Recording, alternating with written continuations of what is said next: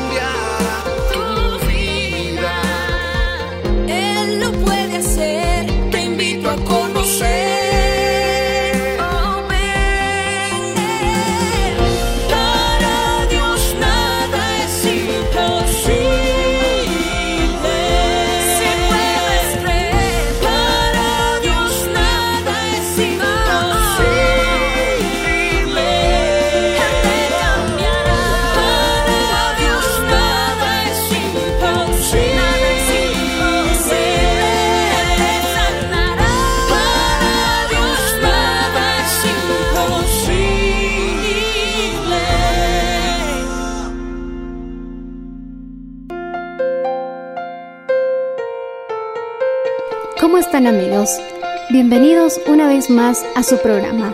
El día de hoy les compartiremos un mensaje titulado Cómo tener un matrimonio estable, parte 2, en la voz del reverendo Enrique Valenzuela. Escuchemos. Lo que voy a hacer en este momento a modo de introducción es hacer un pequeño resumen de los puntos que tratamos en el anterior eh, servicio para luego pasar a desarrollar unos puntos más. Amén. Primero, debemos creer que es posible tener un matrimonio estable. Nunca vas a lograr alcanzar nada que tú no creas. Ningún proyecto va a funcionar en el que tú no creas. Si vas a empezar un nuevo negocio, tienes que creer en ese negocio. Si vas a tener un proyecto para este 2021, debes creer en ese proyecto. Si no crees, nada en que no creas va a funcionar. Debes creer en lo que haces. Y para eso debes entender por qué lo haces. ¿Me entiendes? Por ejemplo, lo sugieres.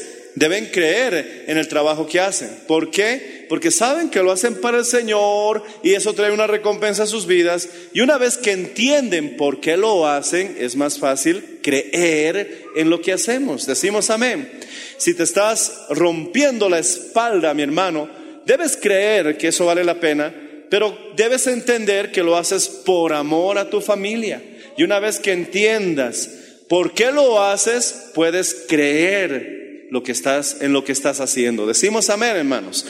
¿Por qué estás haciendo ese proyecto? ¿Por qué estás abriendo ese nuevo emprendimiento?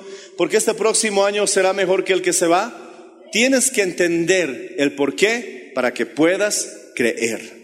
De la misma manera, ningún matrimonio va a funcionar si tú no crees que podemos tener un matrimonio estable. Debes creerlo. ¿Por qué? Porque tus hijos te lo agradecerán, porque se vive mejor y después de la estabilidad pasas al siguiente nivel que es la felicidad.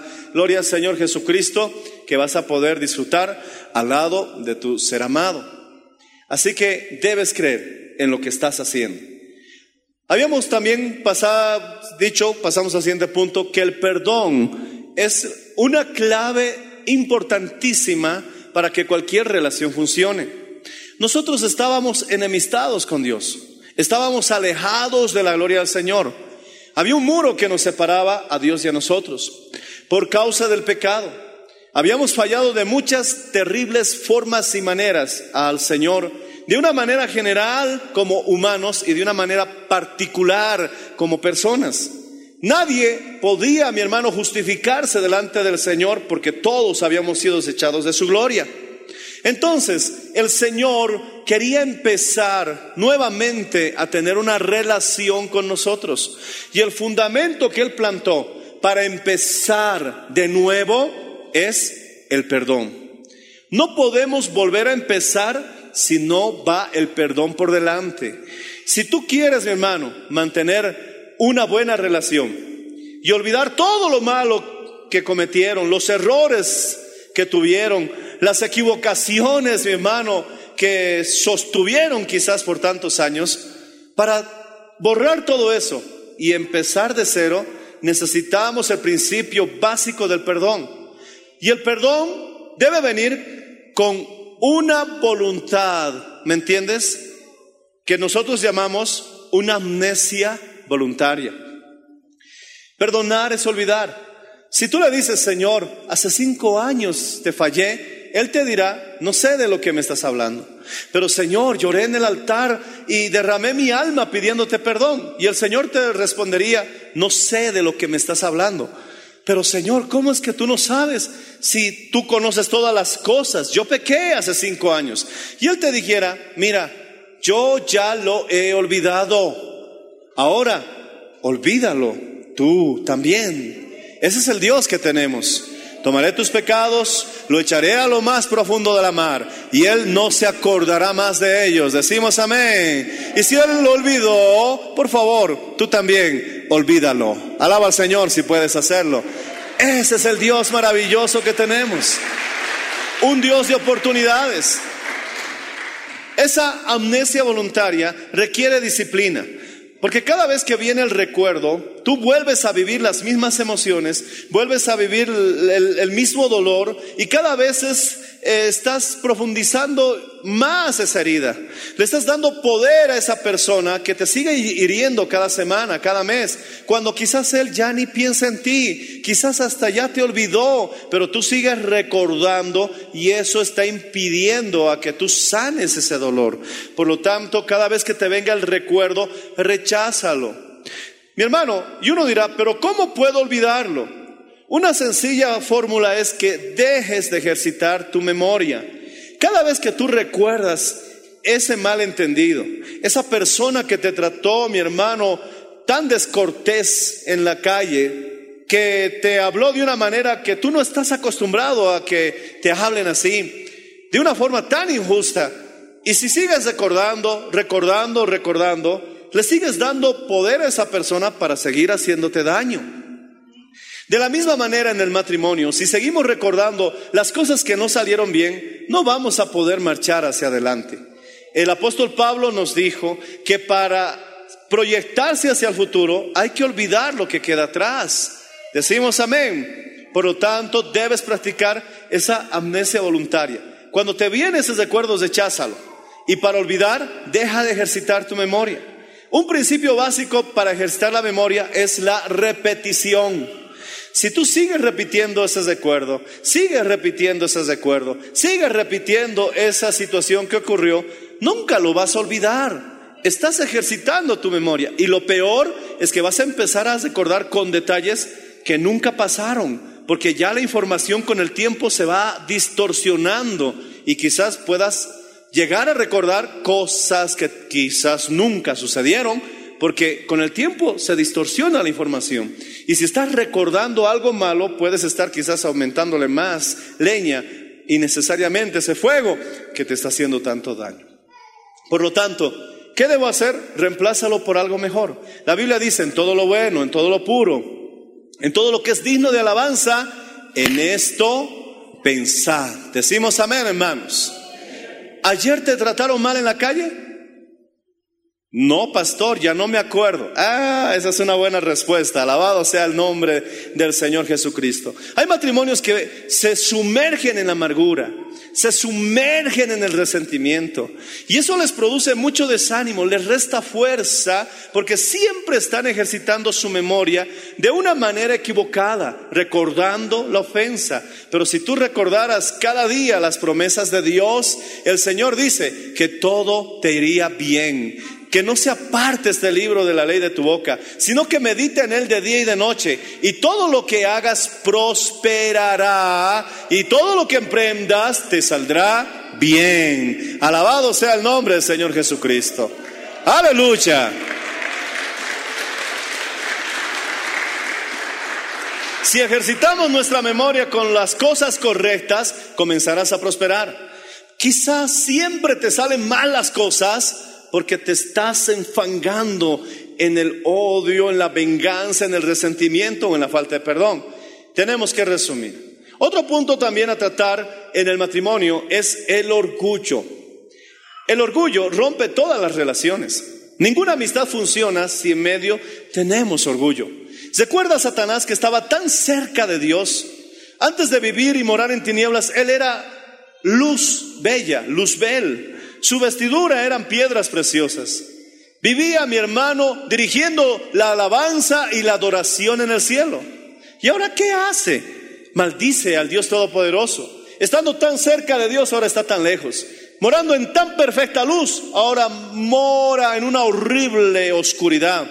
Estando en victoria en la presencia del Señor, ahora está derrotado, desarmado, herido y maldito por toda la eternidad. No hay perdón para Satanás. Dios es soberano. Él ha decidido nunca jamás perdonar a Satanás, ni a sus demonios, ni a sus ángeles caídos. Él ha dicho, jamás perdonaré a Satanás. La Biblia lo demuestra porque el destino que ellos solamente tienen es el lago de fuego y azufre que arde eternamente. El Señor es santo y Él decide lo mejor. Decimos amén.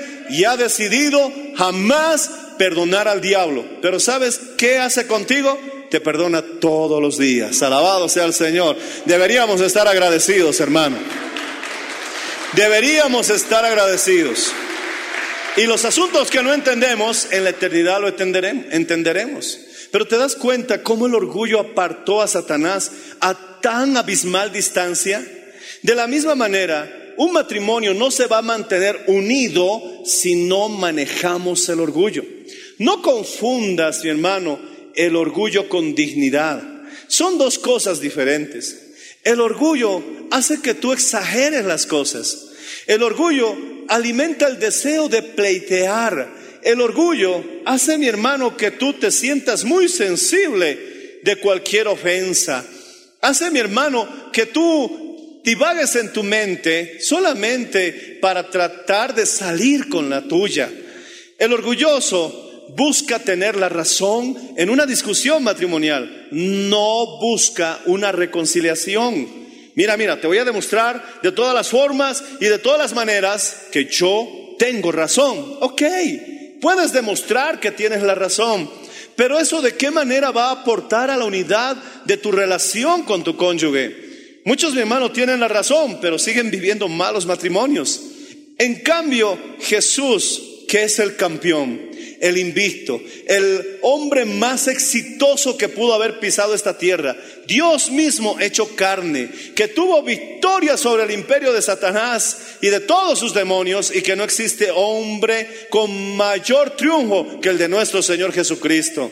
Nos dio la fórmula del éxito y nos dijo, aprended de mí. Pudo haber dicho que soy el mejor maestro. Pudo haber dicho que era el más sabio Pudo haber dicho que hizo las campañas históricas que quedarían, mi hermano, eh, escritas para siempre en la historia del hombre y en la Biblia. Pudo haber dicho muchas cosas favorables de lo que realmente Jesús es, pero como Él desea enseñarnos cómo alcanzar a vivir la vida de victoria que Jesús vivió, ¿cuántos quieren esa vida, hermanos? ¿Cuántos quieren esa vida de victoria? Él nos dio la fórmula. Aprended de mí, que soy manso y humilde. Cuando uno es humilde y comete un error, se vuelve a levantar, lo supera, incluso deja de ser tan tímido. Las personas tímidas suelen ser muy orgullosas porque se escudan detrás de la timidez, porque no pueden soportar hacer el ridículo. En cambio, una persona humilde supera, mi hermano, esos malos ratos porque la humildad le ayuda a superar la vergüenza. Es más, una persona humilde suele ser más extrovertida. Así que si quieres aprender a comunicarte de una mejor manera con las demás personas, aprende esa humildad como Jesucristo, aleluya, que predicaba a las multitudes la palabra del Señor, que no le daba vergüenza. Una persona humilde no tiene temor de hacer el ridículo. Una persona humilde lo primero que desea hacer es lo correcto, aunque se equivoque en el camino. Alabado sea el Señor Jesús. Una persona orgullosa no quiere volver a intentarlo, pero una persona humilde lo vuelve a intentar, aunque tenga que volver a pasar alguna circunstancia vergonzosa. Por eso, la humildad, gloria al Señor, es importante. Hace que reconozcan los méritos de otro, pero el orgulloso nunca te va a felicitar. Una persona orgullosa, una persona orgullosa puede estar feliz por tus éxitos mientras no lo rebases. Pero una persona humilde, si lo has rebasado, festeja contigo. Saúl mató a mil y David a sus diez mil. Saúl cuando escuchó, mató a mil, oh, se sintió feliz. Pero cuando siguieron cantando, y David a sus diez mil, wow, mi hermano, hasta se endemonió. ¿Por qué? Porque no era humilde. Pero el humilde, mi hermano, festeja los logros de su cónyuge. No se pone celoso. No dice, ¿por qué mi esposo tiene que trabajar?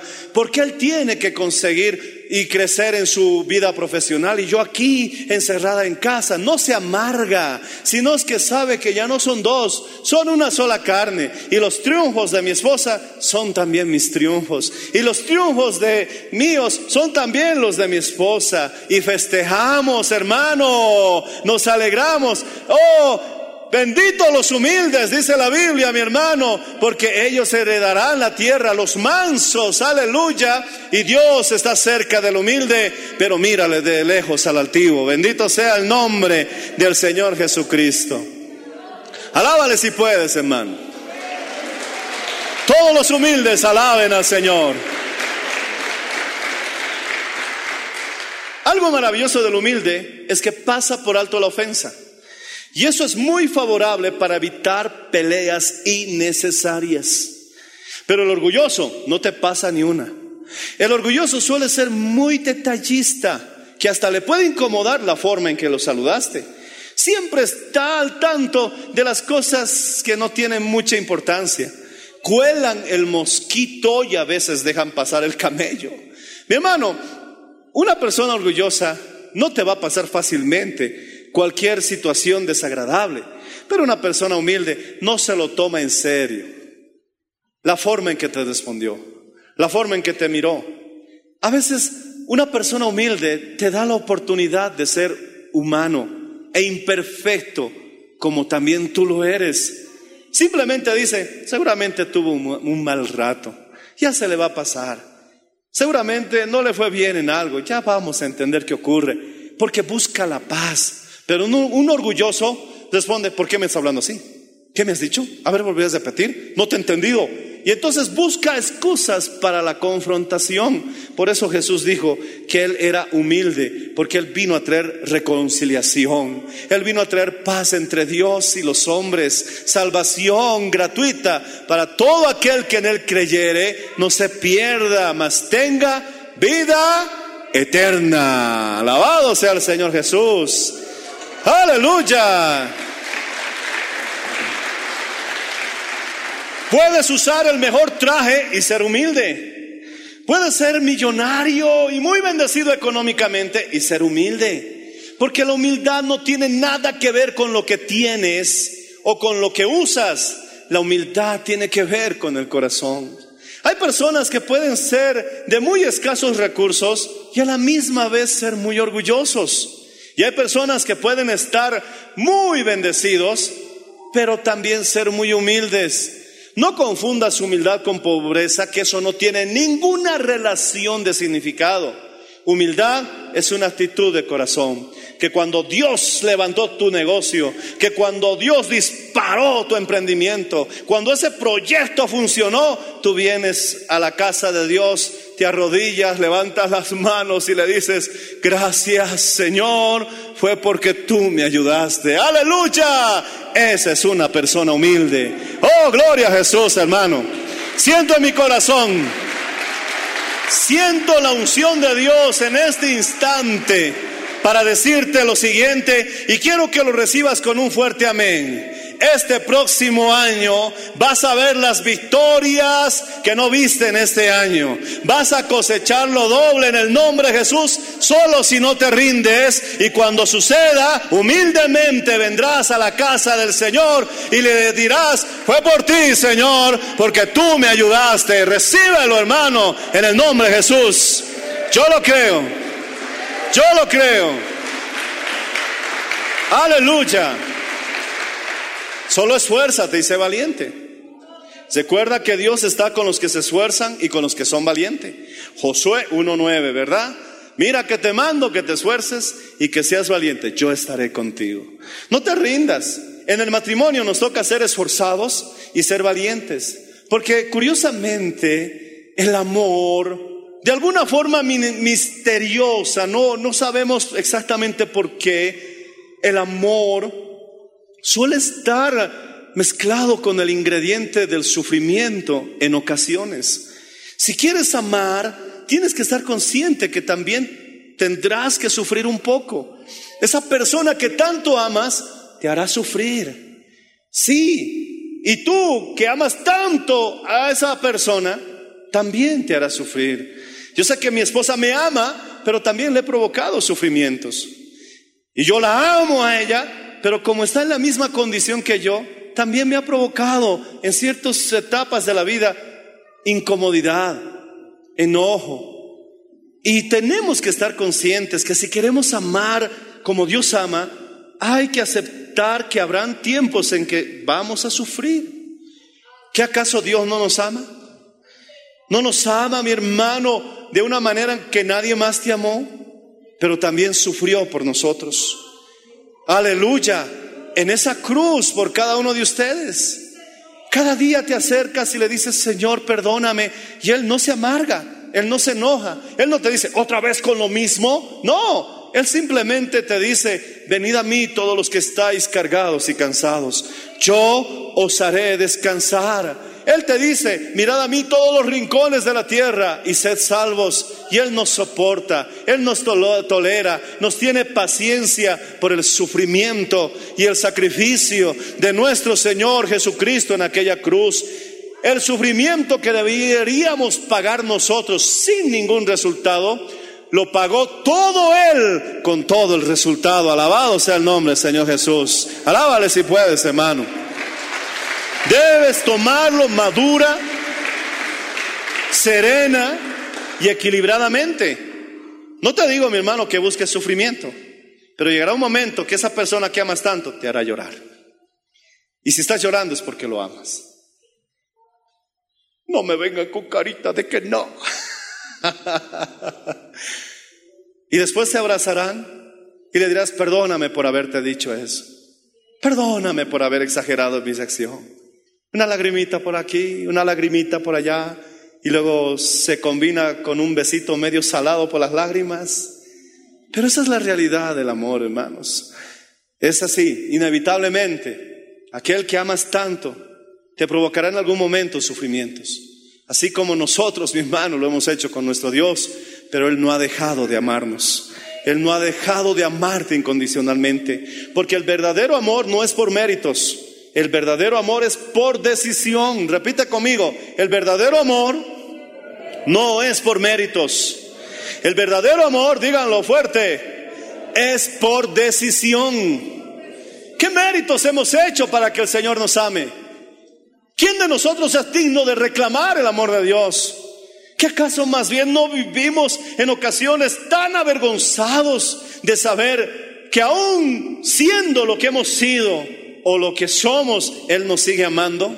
Es que el amor verdadero no se basa en méritos, se basa en decisión la buena noticia es que Dios decidió amarnos, aleluya, para que todo aquel, mi hermano, que crea en su Hijo Jesucristo, no se pierda, mas tenga vida eterna. El Señor te dice, yo te amo, no porque lo merezcas, sino porque yo, Dios Todopoderoso, soberano, he decidido amarte hasta la muerte y muerte en cruz, aleluya. Te ama el Señor. Alábale, hermano. Agradece ese amor incondicional. Nos toca amar a nuestro cónyuge no por méritos, sino por decisión. No puedes basar tu amor en sentimientos, porque si vas a amar solamente por sentimientos, los sentimientos son traicioneros. Están, no están, aparecen, desaparecen. El corazón es engañoso e incluso perverso. Cuando mi corazón, mi hermano, está en ese estado, porque vamos a pelear con esa situación, por lo menos hasta que Cristo nos lleve a su presencia, siempre nuestro corazón se inclina a hacer lo malo. Pastor, ¿qué hago en ese momento en cuando mi corazón no va de acuerdo a con lo que sé. Porque hay personas que dicen, es que no siento perdonar, es que no siento amarlo, es que ya no siento nada por él. Y si sigues viviendo por sentimiento, lo único que nos resta decirte es, lo siento yo también. no importa que no sientas. Ya basta de ser tan emocionales y sentimentales. Cuando mi corazón no está de acuerdo con mi cabeza, entonces agarro mi corazón y le digo, hacia un lado, porque no me importa lo que sientas, voy a hacer lo que sé. Antes de hacer lo que sienta, debo hacer lo correcto. Alabado sea el Señor. Y eso es amor por decisión. Bendito sea el Señor Jesús. ¿Nadie dice amén? Los que aman por sentimiento, digan amén. Ahí hay un sincero por ahí. El amor es por decisión, digan amén. Así que a tu esposo, a tu esposa, tampoco le digas así, ¿sabes qué? Te amo porque, aunque no siento nada por ti, he decidido. No, no, no. ¿Por qué, por qué te, por qué usas esa espada para apuñalar, hermano? En lugar de defender. Por lo tanto, hermanos, Jesús es manso y humilde. La mansedumbre habla de control, de dominio propio. No un salvaje, un manso. Es aquel que tiene toda la fuerza, tiene todo ese mismo poder, pero gobernado. Eres fuerte, tienes mucho talento, tienes un potencial que aún no has descubierto. Pero donde nosotros cometemos el error es que seguimos medio salvajes. No tenemos ese control, ese dominio de ese poder que hay en nosotros. Explotamos con facilidad. Decimos las cosas sin pensarlas. Y a veces mi hermano se refleja en cierta violencia, incluso mi hermano pateando cosas, gritando, cerrando puertas, y algunos llegando al colmo y a la locura de golpear al que más deberían amar y a la que más deberían cuidar. Eso nunca debería pasar, pero la realidad es que está pasando. Cuando un caballo, mi hermano, es salvaje, puede correr, correr, correr, correr a gran velocidad, a gran distancia, y hay casos de caballos que han corrido hasta morir, pero no llegaron a ninguna parte.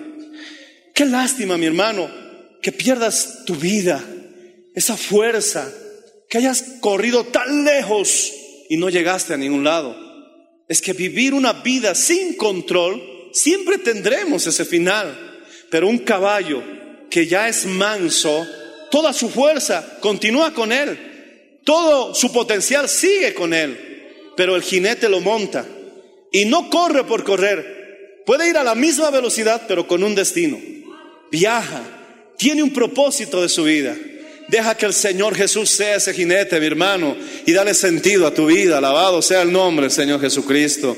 No pierdas tu vida innecesariamente. No la gastes sin motivo.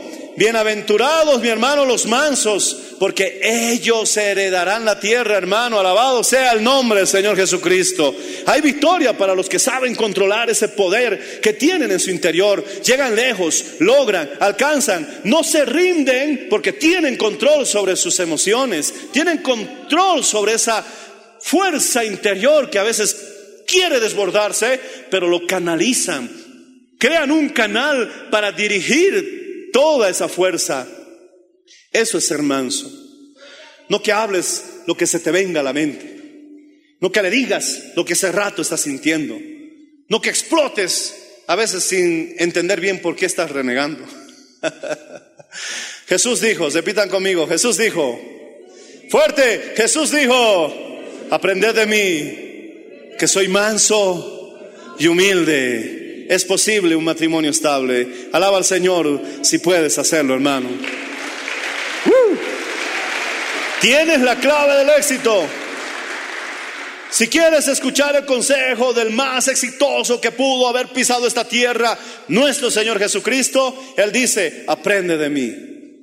Soy manso, tomo control y soy humilde. Oh, gloria al Señor Jesucristo. Mi hermano, para ir avanzando, tu relación tiene mucho que ver de qué piensas de tu cónyuge.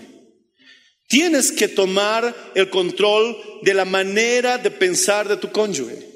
Porque eso determinará el nivel de amor que tengas por él o por ella. Si piensas mal de tu cónyuge, es alimentar de una manera equivocada el amor, porque en lugar de alimentar, le estás restando fuerza. Te explico. Habíamos hablado en una, ocasión que cuando tú te concentras en los defectos de tu cónyuge, que su nariz había sido chueca, que yo creí que, que sus ojos eran azules, pero había sabido usar eh, lentes de contacto postizos. Lo único azul que tenía era su otro ojo azulado. Tan lindo aliento tenía mi novio cuando estábamos enamorando y ahora que ha pasado, se tragó un perro. Mi esposa tan delicadita, en la noche parece un león.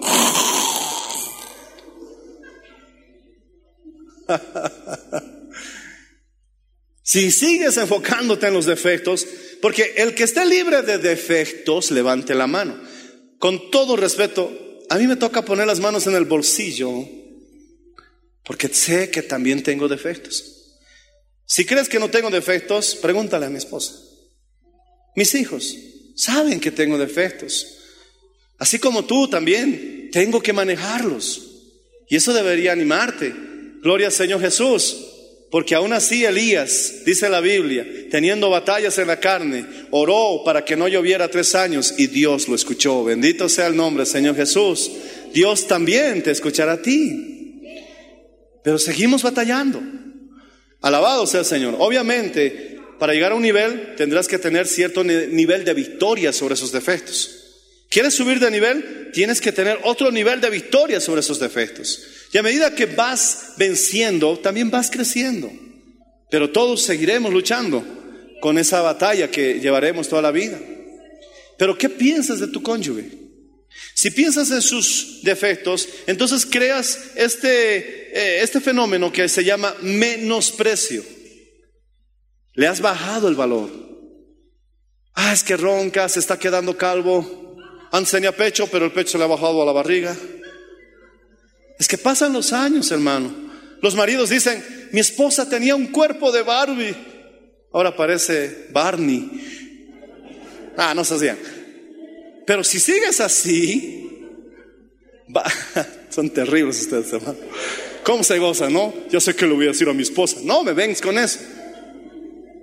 Pero si sigues así, vas a empantanarte en el menosprecio. ¿Y sabes cuáles son los peligros del menosprecio? Uno, la comparación.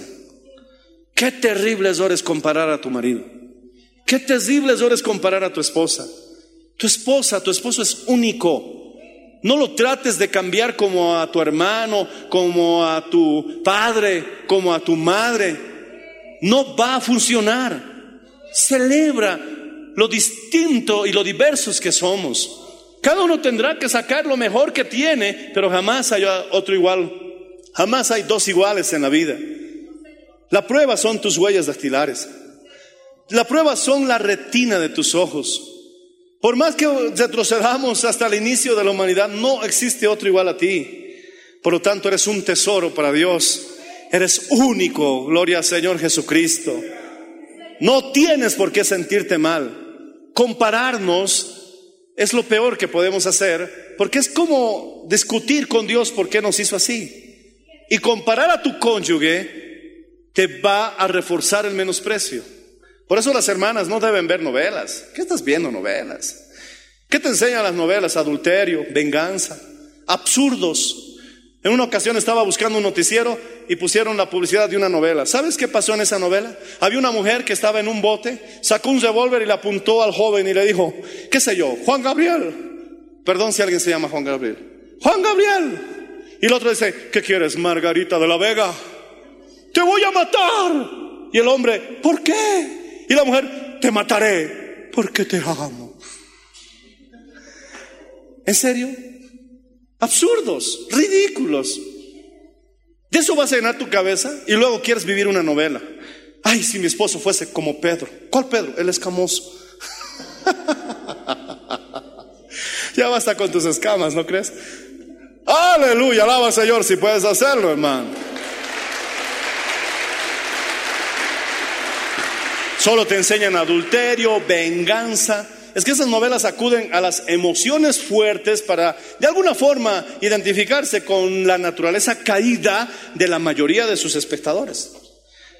Y la misma palabra dice, no velas. ¿Me entiendes, hermano? Pero la Biblia dice, velad y orad. bueno, eso es un juego de palabras. Entonces, no compares a tu cónyuge. Celebra esa particularidad que tienes al lado tuyo. Alégrate por lo que ella es, por lo que él es. Porque si sigues despreciándola como resultado de enfocarte en sus defectos, vas a pasar a la siguiente etapa, que es el aborrecimiento. Y eso es un paso al, al divorcio, es un empuje al adulterio. Ningún hombre, ninguna mujer va a consumar un adulterio, va a cometer un adulterio si no está despreciando y hasta aborreciendo antes a su cónyuge.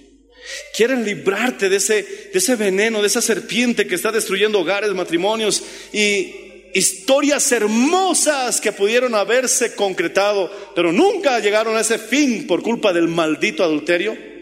Deja de menospreciar a tu cónyuge. ¿Qué hago, pastor?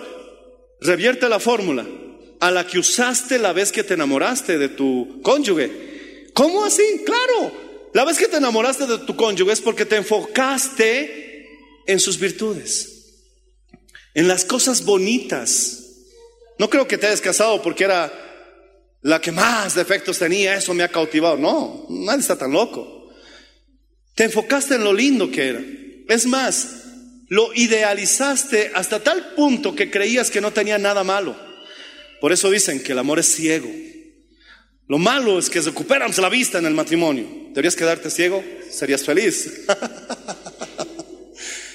Aleluya. Entonces, ¿quieres recuperar el amor por tu esposo? Vuelve a redescubrir las cosas buenas que él tiene. El agradecimiento, mi hermano, puede ayudarte a ver con más claridad. Gracias porque está conmigo todos estos años. Gracias porque me ha ayudado a criar a mis hijos. Gracias porque ha traído sostén a la casa, porque tiene la casa ordenada. No es un chef, pero cocina con amor. El agradecimiento, repite conmigo, el agradecimiento. Fuerte, el agradecimiento.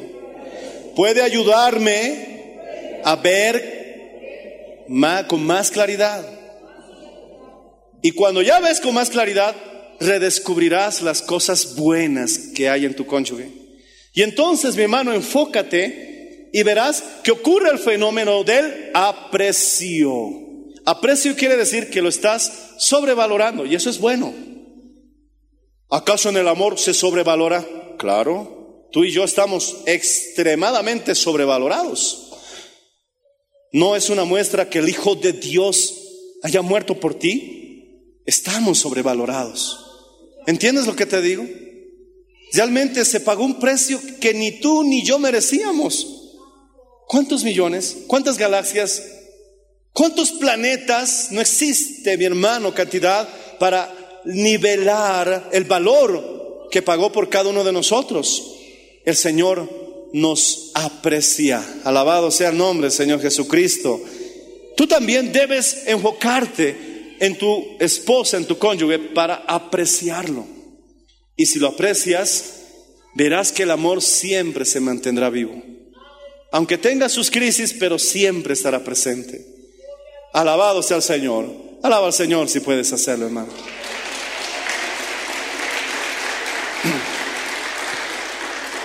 Otro aspecto, vamos a ver si me alcanza el tiempo rápidamente. Mi hermano, comunicación. La comunicación es tan diferente entre hombres y mujeres. Los hombres nos comunicamos de una forma un poco más objetiva y menos subjetiva. Las mujeres tienen una tendencia de comunicarse un poquito más subjetivamente que objetiva. ¿Qué quiere decir esto? Cuando hablamos de ser subjetivos, permítame verlo de este modo, se mezclan las emociones. Te pongo un ejemplo. Hay dos tenistas varones. Los que son tenistas varones se miran como contrincantes. El otro agarra la raqueta como amenazando a su opositor. Y no se suelen saludar hasta el final del partido, cuando hay un campeón y un perdedor. En cambio, en las mujeres es diferente. Cuando son dos contrincantes en algún deporte, suele una de ellas visitar a su contrincante, se saludan, se desean lo mejor y después en el partido, mi hermano, dan todo lo que tienen que dar y termina mi hermano como en una buena amistad. Otro ejemplo, en la carretera cuando conducimos un auto. El hombre siempre tiene esa tendencia a ser competitivo. Ay, mi hermano, si tú estás en tu carro nuevo y un carro más antiguito te pasa, de por sí vos no puedes permitir eso, no puede ser. Me está faltando al respeto. mi auto es más moderno. Y empiezas a acelerar simplemente porque no te gustó la idea de que te pase un auto más antiguo. Pero el auto antiguo, mira, no puede ser, será moderno, pero no me voy a dejar humillar. Y a veces en la carretera están haciendo competencia sin motivo. ¿Por qué? Porque el hombre es así, es competitivo.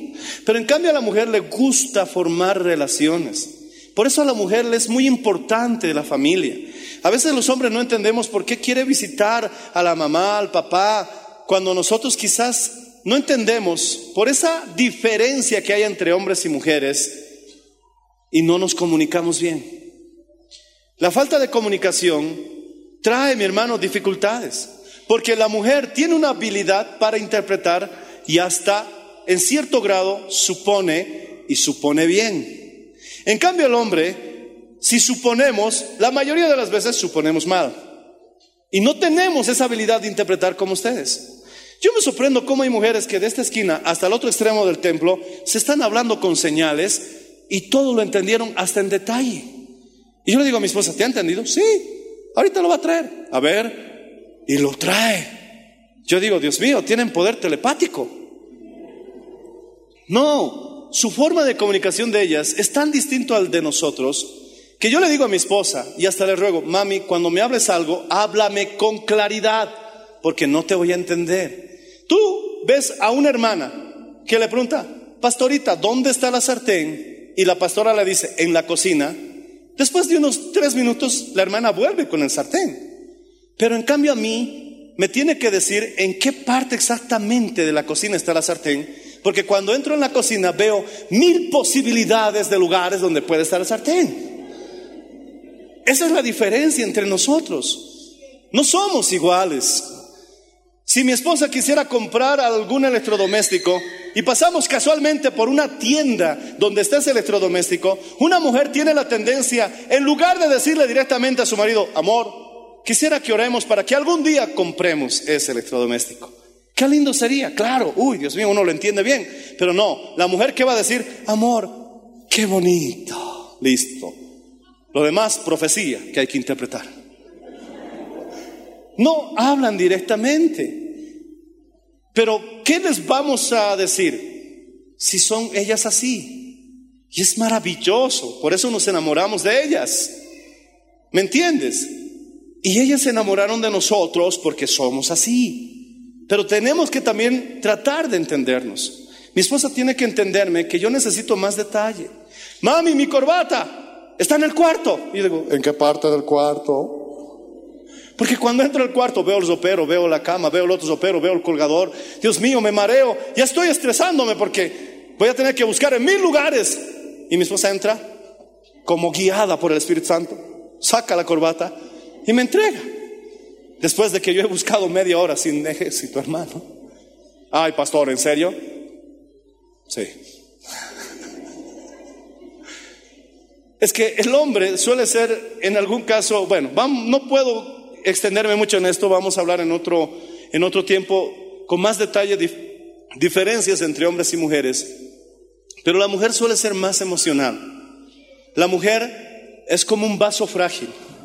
Entre hombres somos torpes.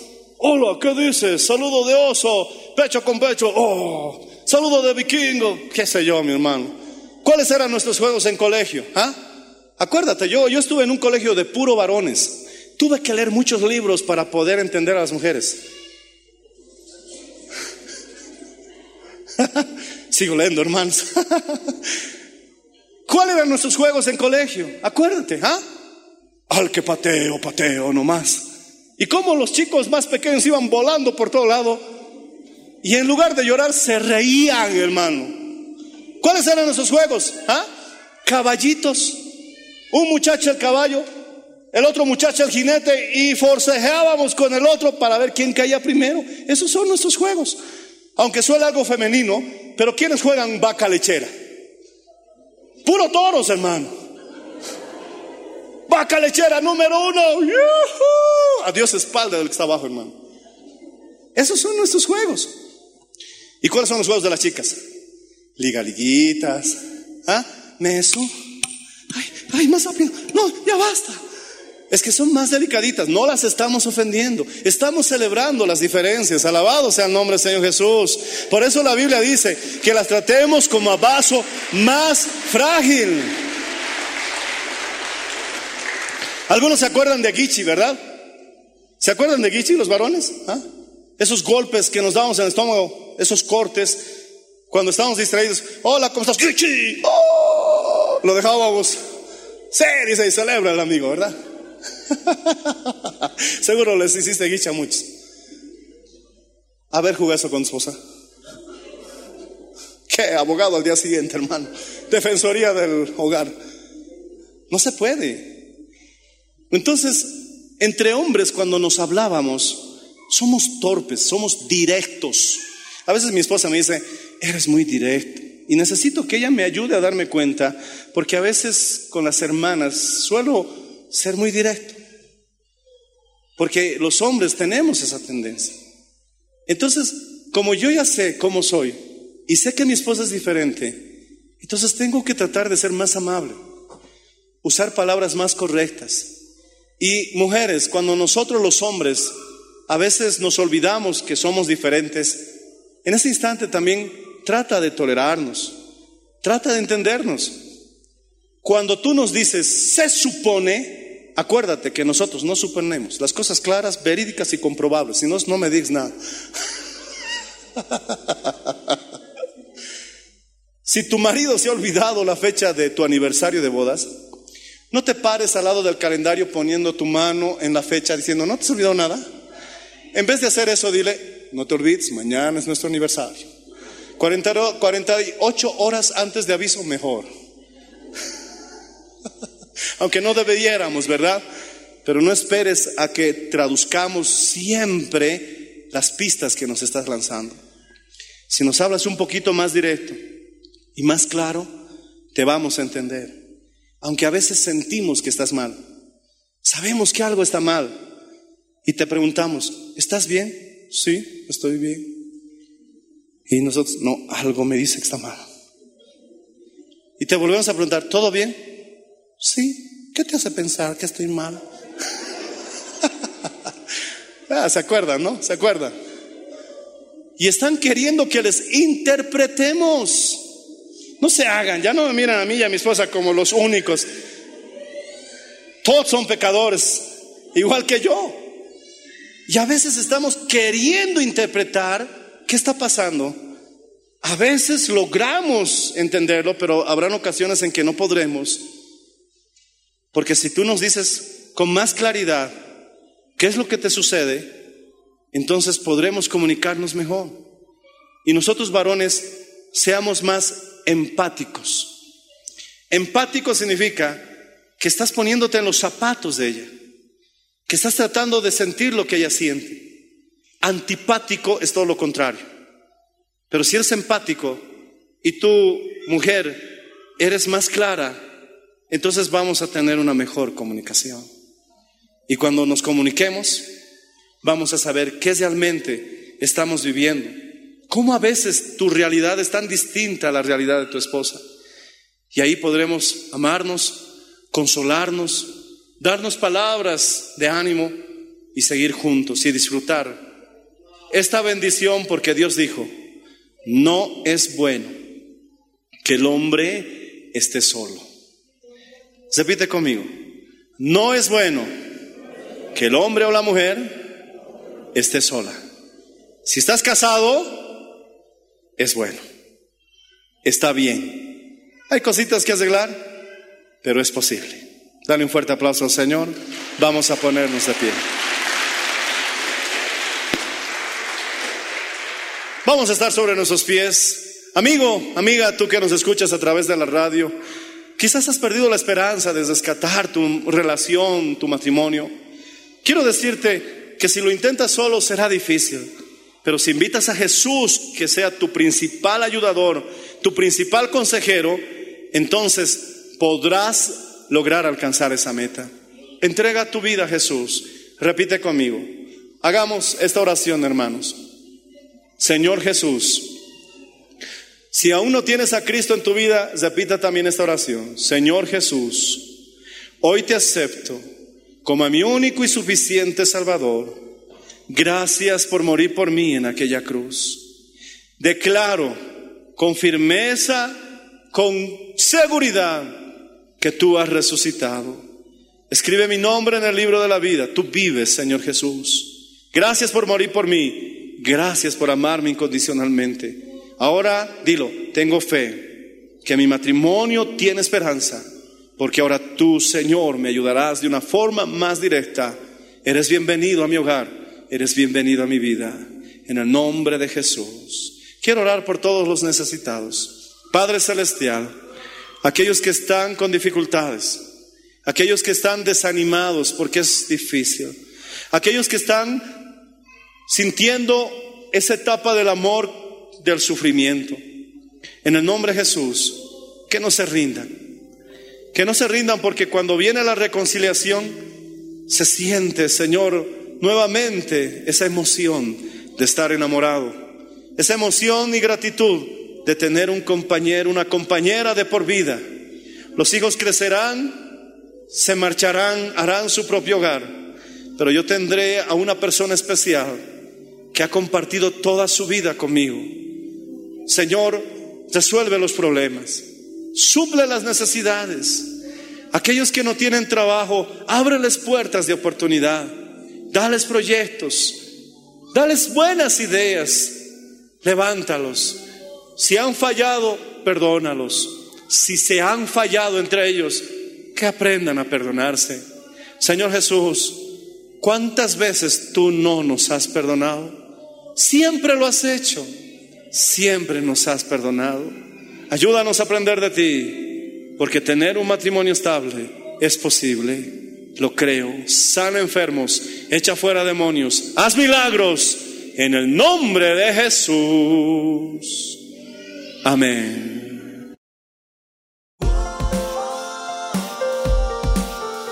Gracias por su sintonía. Si desea una copia, comuníquese con los números de esta emisora o escríbenos a contacto mmmbolivia.com. Nos volveremos a encontrar en nuestra próxima edición de Para Dios nada es imposible. Dios les bendiga.